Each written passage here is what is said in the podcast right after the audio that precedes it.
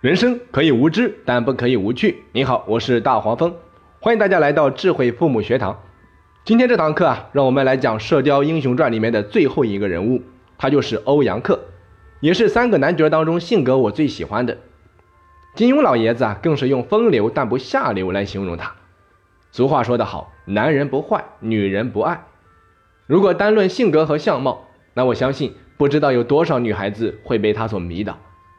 这也是为什么荧屏外有那么多磕粉的原因。就连向来自大、自负和自恋的黄药师啊，在初次见到欧阳克的时候，都觉得这小伙俊雅才调，无不胜郭靖百倍呀。可见他有多么的喜欢。那在我看来啊，欧阳克也是三个男角当中情商最高的，论悟性、论天资都非常高。他之所以讨人喜欢呀，就是因为在他的性格当中。有一种毫不娇柔造作的情趣，所以只要有他的地方，从来不用担心无聊。而且人家还不是那种刻意的去讨人欢喜的类型，只要人往那边一站，即便是不说话，氛围也绝对不沉闷，因为那是一种深入骨髓的性格特质。俗话说得好，性格决定命运。作为父母啊，如果我们的子女也能拥有这样的性格，那肯定是一件幸福的事情。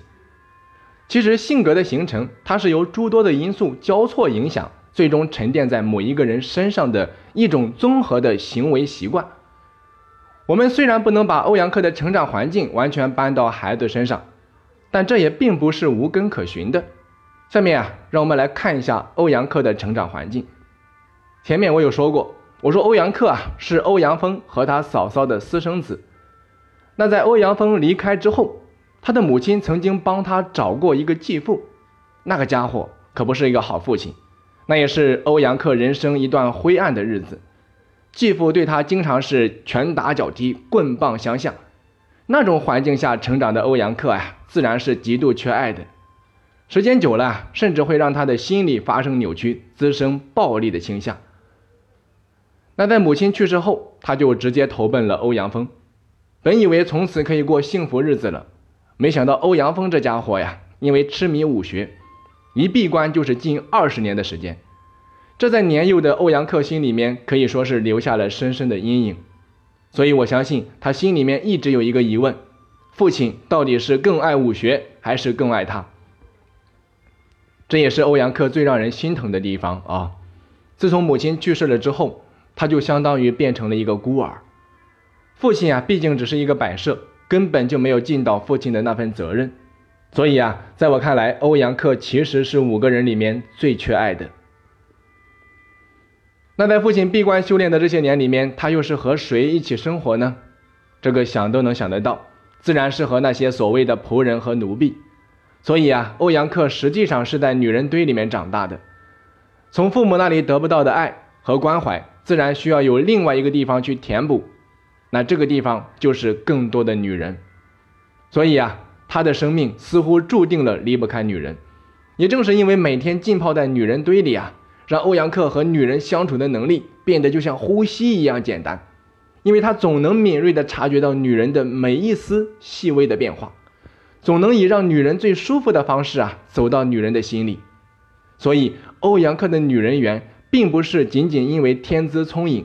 而是十年定律的一个活生生的案例，这也再次证明了任何一种卓越的能力都是因为大量的练习。咱们再来反观一下现实生活当中的父母，在我的课程里面，因为环节的需要，经常会让异性之间做出一些握手或者拥抱的动作，可每到这个时候，总有孩子跳出来跟我 say no，告诉我说不可以。我问他原因，他说父母不允许他和异性之间有过多的身体接触。现实中的不少父母啊，甚至还会限制孩子和异性交流。当然，这在女孩的父母当中普遍多一些。所以啊，我经常跟各位父母举这样一个例子：我说，我们不能因为担心孩子溺水，就让孩子永远的远离游泳池吧？那不是解决问题的最好方法，只会加重孩子对游泳池的好奇心理和降低孩子和游泳池的相处能力。